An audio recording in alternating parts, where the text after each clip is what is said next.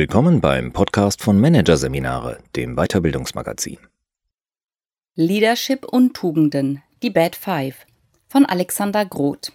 Die meisten Führungskräfte neigen zu mindestens einer von ihnen, viele zu mehreren. Und häufig sind sie sich ihrer nicht bewusst. Die Rede ist von den fünf typischen Leadership-Untugenden. Je nach Stärke der Ausprägung können sich diese für die Mitarbeitenden der Führungskraft, sie selbst und auch für das gesamte Unternehmen verheerend auswirken. Was kennzeichnet gute Führungskräfte? Was sind die wichtigen Eigenschaften, die sie mitbringen? Über diese Fragen wurde bereits sehr viel diskutiert und publiziert und wird es immer noch. Zu Recht, schließlich ändert sich der Führungskontext kontinuierlich und mithin gewinnen auch neue Führungseigenschaften an Bedeutung – man könnte sagen, die gute, die helle Seite der Führungskräfte ist seit jeher ziemlich gut ausgeleuchtet. Anders verhält es sich mit ihrem Pendant, wenn man so will, der dunklen Seite der Führungskräfte. Diese liegt sicher nicht vollkommen im Schatten, steht aber, zumindest im ernstzunehmenden Fachdiskurs, weit weniger im Rampenlicht. Welche Eigenschaften bzw. Verhaltensweisen der Führungskräfte sind es vor allem, die dysfunktional wirken, die den Mitarbeitern das Leben schwer machen und den Erfolg des großen Ganzen gefährden. Was sind die verbreitetsten Untugenden von Führungskräften? In hunderten Gesprächen mit Mitarbeitern, Führungskräften und anderen Führungsexperten haben sich vor allem fünf Untugenden als besonders relevant herauskristallisiert. Kaum eine Führungskraft ist frei von ihnen. Das liegt vor allem daran, dass diese Untugenden eine gewisse Funktionalität besitzen. Und zwar in dem Sinne, dass sie oft dazu beigetragen haben, dass die Führungskraft überhaupt zur Führungskraft geworden ist. Weil die Untugenden unter Führungskräften so verbreitet sind, könnte man sie die Bad Five der Führung nennen. In Anlehnung an die Big Five, die fünf Hauptdimensionen der Persönlichkeit. Mit diesen haben sie zudem gemein, dass sie sich nur sehr schwer verändern lassen. Umso wichtiger ist es als Führungskraft, sich in diesen Punkten immer wieder selbst zu hinterfragen, sie kritisch im Auge zu behalten. Vor allem heute, in der neuen Wirtschafts- und Arbeitswelt, ist das essentiell. Denn deren Bedingungen haben die Gefahren, die von den Bad Five ausgehen, noch einmal deutlich verschärft. Natürlich ist es nicht so, dass man als Führungskraft die einzelnen Eigenschaften entweder besitzt oder nicht. So schwarz-weiß ist die Welt bekanntlich nicht und der Mensch schon gar nicht. Vielmehr wird man zu den einzelnen Eigenschaften, die im Folgenden im Kontext von Führung idealtypisch gezeichnet werden, jeweils mehr oder weniger neigen. Ungeduld. Woran können Sie bei sich noch arbeiten? Wenn in Vorstellungsgesprächen diese Frage fällt, lautet die Antwort häufig meine Ungeduld. Indirekt wollen Bewerber und Bewerberinnen damit ausdrücken, dass sie sehr schnell im Denken und Umsetzen sind, und weil andere dieses hohe Tempo oft nicht mithalten können, seien sie manchmal eben leider ein bisschen ungeduldig. Zudem ist Ungeduld nach verbreiteter Vorstellung ein Zeichen für Tatkraft. Wer ungeduldig ist, kommt weiter und bringt auch andere voran. Aus diesem Grund werden häufig sogar gezielt ungeduldige Menschen in Führungspositionen befördert. Tatsächlich gehen geistige Beweglichkeit und Tatkraft oft mit der Eigenschaft der Ungeduld einher. Was aber in der Regel übersehen wird, die Ungeduld ist für geistige Beweglichkeit und Tatkraft weder notwendig noch förderlich, im Gegenteil. Denn Ungeduld hat nichts mit Progressivität oder Entwicklungsdrang zu tun. Das Paradebeispiel für Ungeduld liefern täglich jene Autofahrer im Stau, die permanent auf die Hupe drücken. Was ändern sie damit? Nichts, außer dass alle um sie herum genervt sind.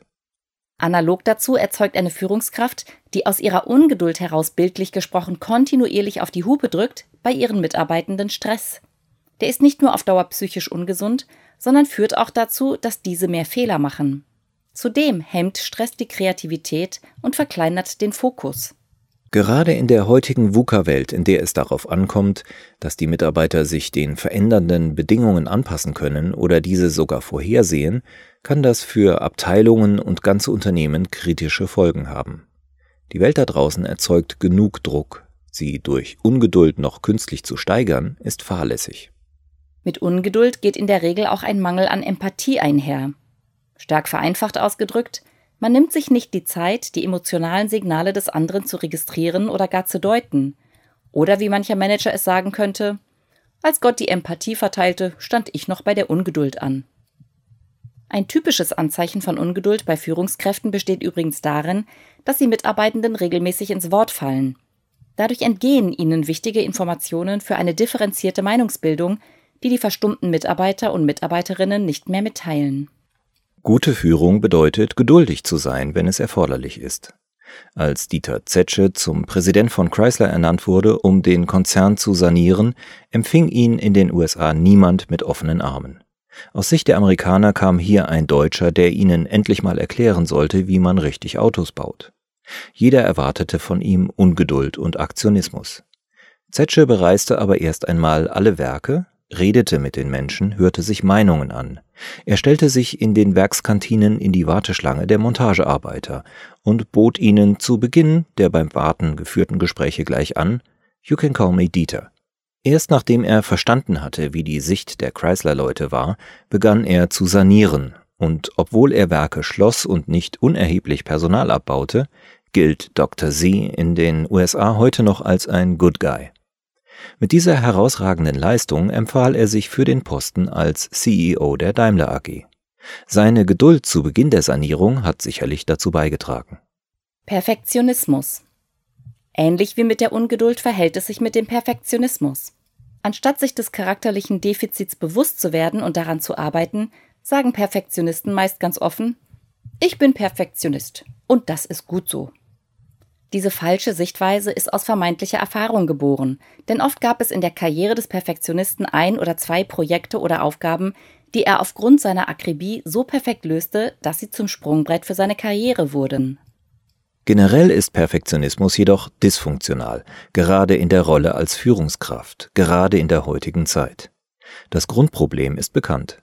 Perfektionisten beschäftigen sich oft mit Details, auf die es salopp gesagt nicht ankommt. Eine Werbeagentur, die einen sechsstelligen Betrag für eine Werbekampagne bekommt, die deutschlandweit auf Großwerbeflächen plakatiert wird, kann perfektionistisch sein. Sie wird sogar dafür bezahlt. Aber eine E-Mail oder eine Meeting-Agenda muss verständlich formuliert und inhaltlich richtig sein. Mehr nicht. Das Starren auf die Details führt zudem zu weniger Übersicht. Externe Entwicklungen, etwa Markttendenzen, wie interne etwa negative Dynamiken im Team, werden schwerer und später registriert. Die Erfüllung der Führungsrolle wird durch Perfektionismus somit erheblich erschwert, die Führung leidet. Auch deshalb, weil die perfektionistische Führungskraft im Gegensatz zum perfektionistischen Mitarbeiter, der meist nur sich selbst plagt, eine Plage für den ganzen Bereich ist. Die Mitarbeiter nennen einen solchen Chef übrigens nicht Perfektionist, sondern Pedant.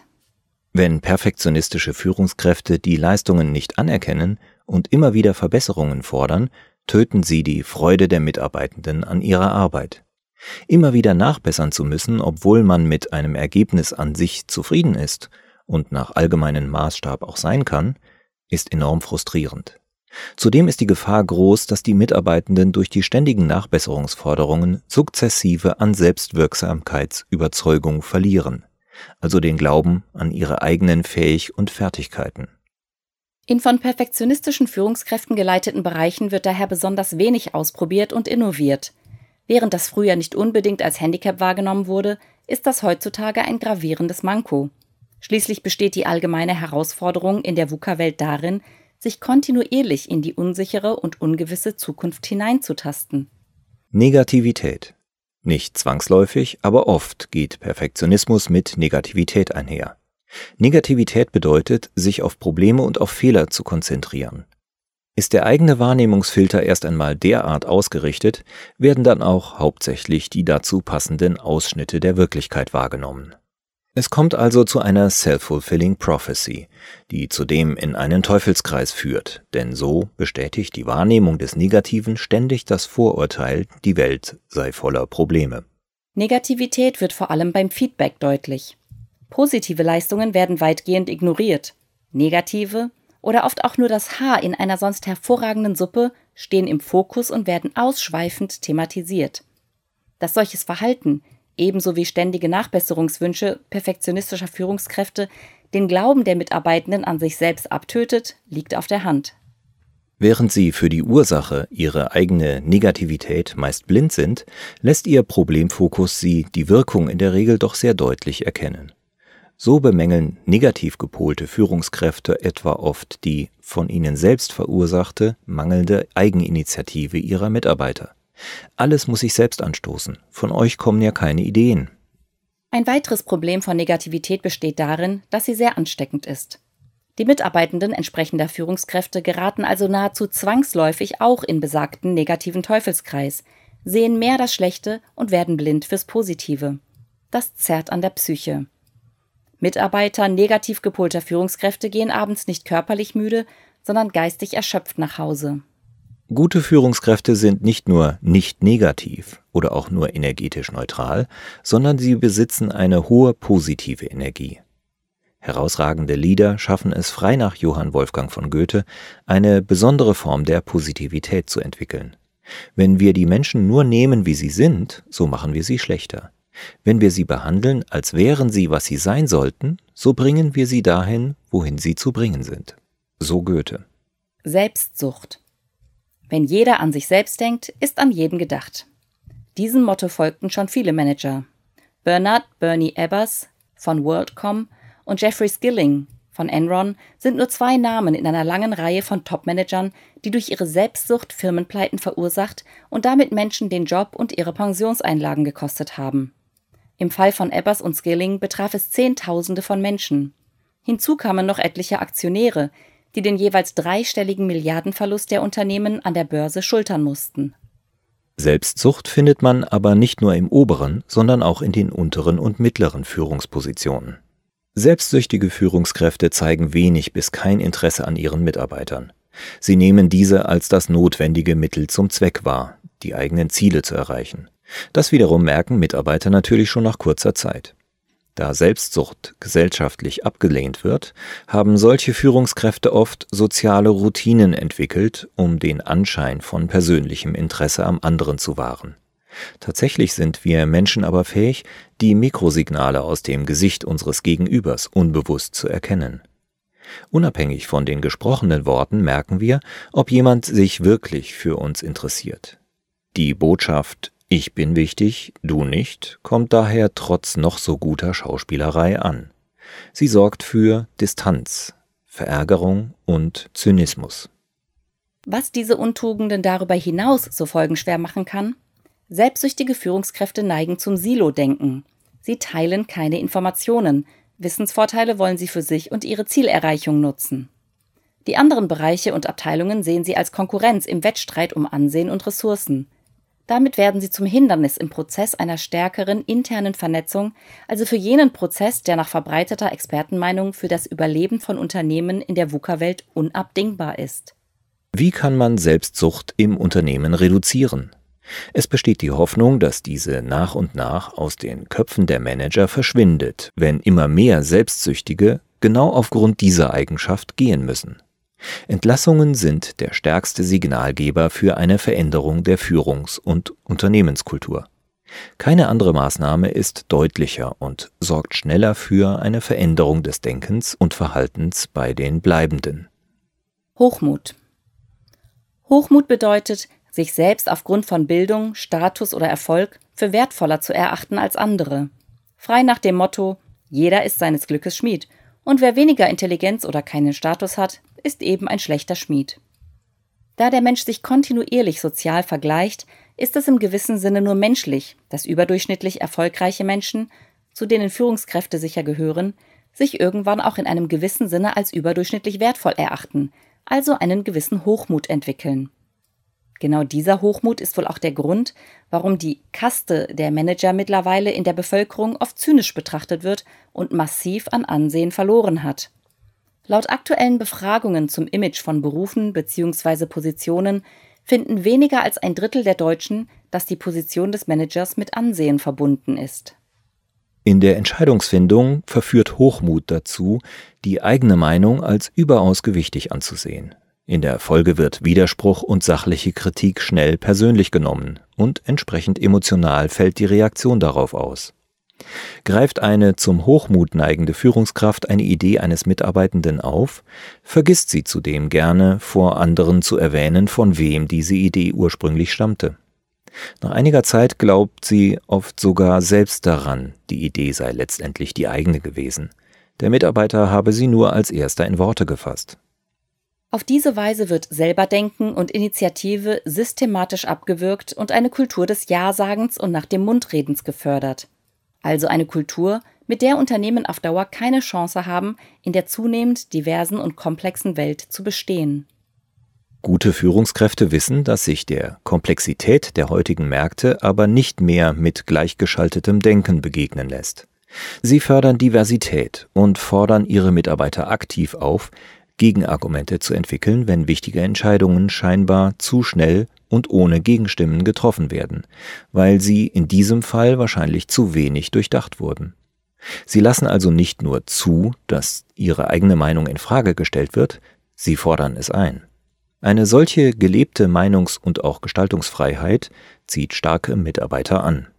Denen muss man als Führungskraft gewachsen sein, denn sie sind anspruchsvoller in der Führung. Hier zeigt sich die Wahrheit eines alten Spruches. Erstklassige ertragen Erstklassige, Zweitklassige nur Drittklassige.